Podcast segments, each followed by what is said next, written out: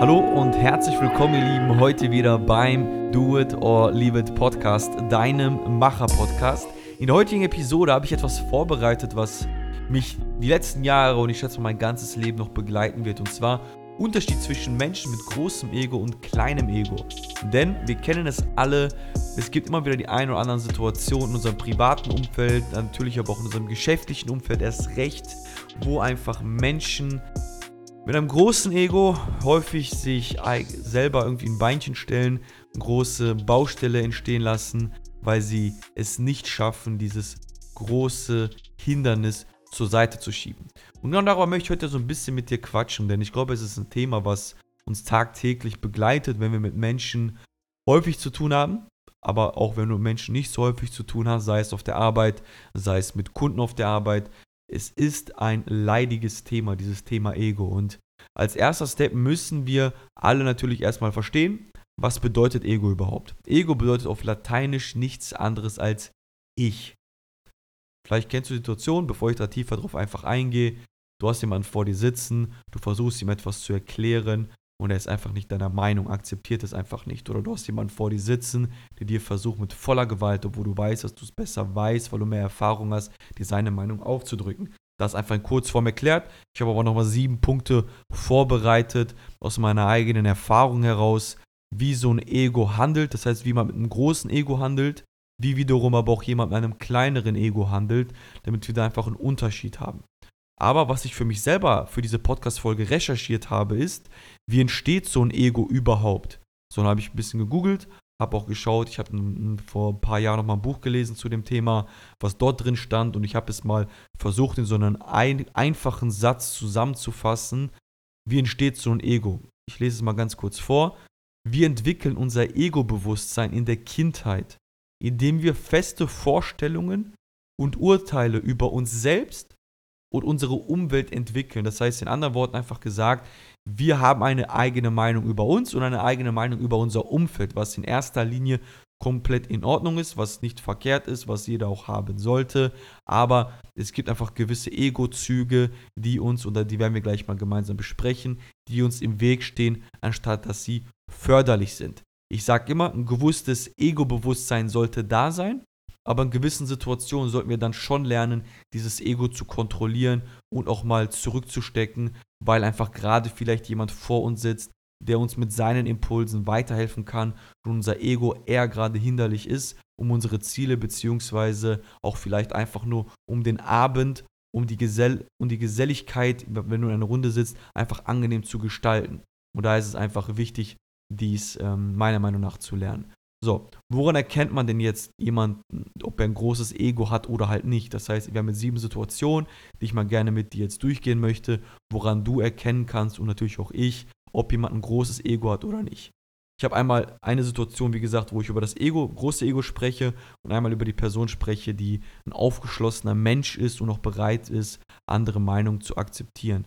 Also, Punkt Nummer eins, jemand mit einem großen Ego mag es nicht, wenn seine Ideen in Frage gestellt werden und er mag es auch nicht, wenn du anderer Meinung bist als er. Vielleicht kennst du das. Jemand hat eine Idee, sagt, hey, ich finde es cool, das so und so und so zu machen. Du sagst, ja, nee, eigentlich würde ich sagen, so, so, so und so. Und wie reagiert jemand mit einem großen Ego in einer solchen Situation? Meistens will er auch nicht mal darüber sprechen, sondern diese Personen sind in der Regel schnell beleidigt, sind sauer, gehen dir dann aus dem Weg, kann sogar sein, dass sie aufstehen und gehen. Das ist wirklich richtig hart, denn diese Menschen akzeptieren es nicht, wenn man ihre Ideen und ihre Meinung in Frage stellt. Wie reagiert ein aufgeschlossener Mensch? Ein aufgeschlossener Mensch hört sich dann erstmal deine Meinung an, akzeptiert deine Meinung und sagt, hey, okay, cool, finde ich cool.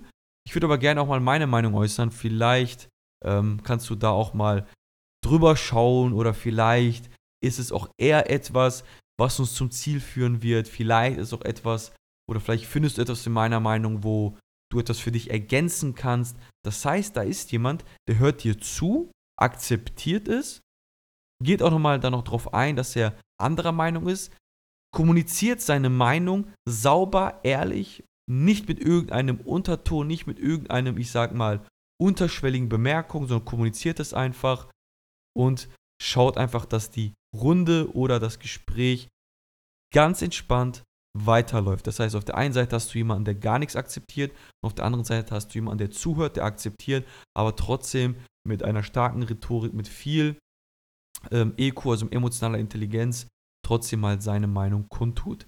Punkt Nummer zwei, jemand mit einem großen Ego trifft eigentlich in der, was ist eigentlich, jemand mit einem großen Ego trifft in der Regel nur Aussagen und stellt sehr wenig Fragen.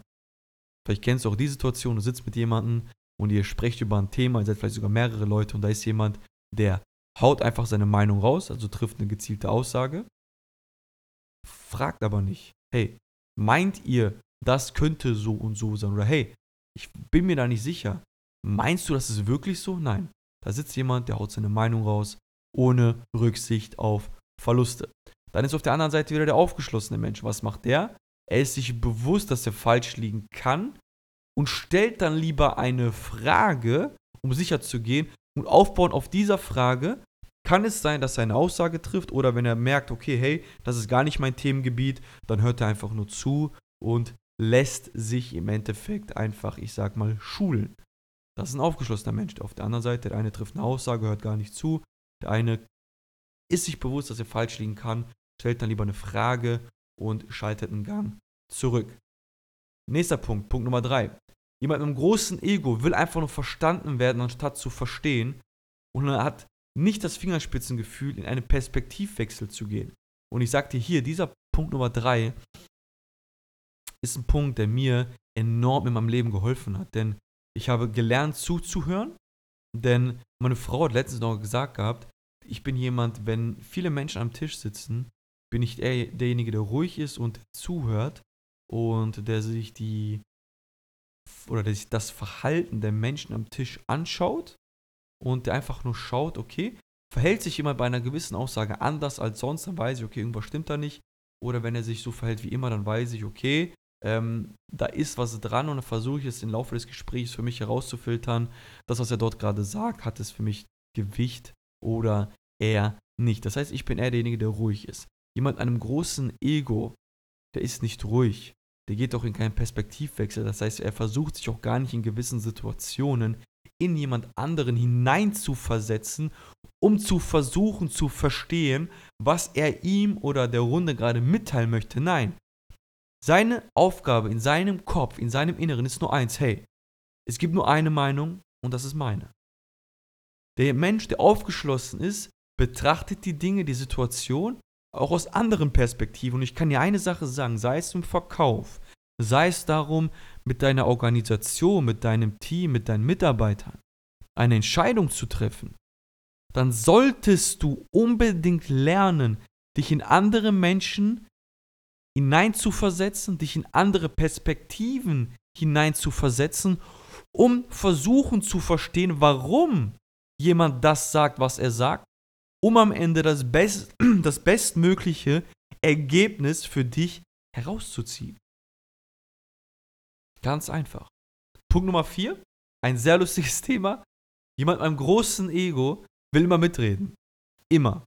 Da ist jemand, der will immer mitreden. Egal welch, um welches Thema es geht, ob er Ahnung hat oder nicht, ich bin am Stissel. so denken die Menschen. Und da kommt mal der Standardsatz, hey, ich könnte mich täuschen, aber meine Meinung ist. Kennt ihr den Satz? Du sitzt in der Runde und sagst, hey, ich bin mir zwar nicht hundertprozentig sicher, aber meine Meinung zu dem Thema ist, Digga, wenn du keine Ahnung hast, sorry, aber dann halt doch einfach die Fresse. Sei doch einfach mal ruhig. So, lehn dich zurück und hör den Menschen zu, wenn sie weiter sind als du. Denn aufgeschlossener Mensch macht eins. Er will einfach nur zuhören und will dann Fragen stellen, um zu verstehen. Wissen, was sie sagen sollen und wann sie sagen sollen. Das sind aufgeschlossene Menschen. Sie wissen, wann sie was sagen sollen und wann sie fragen sollen. Das ist ein aufgeschlossener Mensch. Er weiß, hey, okay, jetzt kann ich mitreden, weil ich Plan davon habe. Oder hey, ich habe keine Ahnung, deshalb höre ich zu und stelle Fragen. Ganz einfach, dieses Ego-Ding stellt dir so oft ein Beinchen und du wirst jemand sein, der noch in gewissen Runden nicht willkommen ist. Das sind meistens die Runden, die von großem Wert sind. Denn wenn mehrere Egos und Menschen, die erfolgreich sind, haben alle ein großes Ego. Nur sie wissen es zu kontrollieren. Und wenn du aber jemand bist mit einem großen Ego, du aber nicht weißt, wie du es zu kontrollieren hast, dann bist du meistens an diesem großen Tisch, wo die großen Ideen, wo die starken Netzwerke sitzen, leider nicht willkommen. Und das nicht, weil du zu schlecht bist. Das nicht, weil du kein guter Mensch bist. Nein. Sondern nur, weil du dein Ego nicht unter Kontrolle hast. Punkt Nummer 5. Auch ich war früher einer von denen, das gebe ich völlig zu. Das habe ich auch kontrollieren lernen, in der, oder habe ich auch kontrollieren gelernt in den letzten Jahren.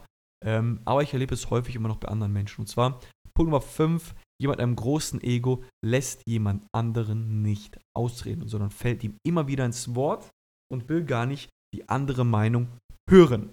Komplett erstens, Punkt Nummer 1, unverschämt. Punkt Nummer 2, wer nicht zuhört, kann nichts lernen. Natürlich, achte darauf, wem du zuhörst und von wem du lernst, aber wenn du immer nur reinredest, nie zuhörst, wirst du auch nie etwas lernen. Wenn du nie etwas lernst, sorry, dann wirst du auch nie besser werden, sondern wirst du immer an diesem Standpunkt bleiben, wo du gerade bist. Ein aufgeschlossener Mensch, der Gegenpol davon, ist jemand, der hört zu, er lässt ausreden und spricht dann. Ganz einfach, höre zu, lass jemanden ausreden und spreche dann, stelle deine Frage oder treffe eine Aussage auf dem, was du vorher gehört hast. Kommunikation, Leute, basiert nicht darauf, einem anderen Menschen immer nur deine Meinung aufzudrücken. Kommunikation basiert darauf, entspannt zu bleiben, richtig zuzuhören, jemanden ausreden zu lassen und darauf folgend zu sprechen. Nicht andersherum. Punkt Nummer 6.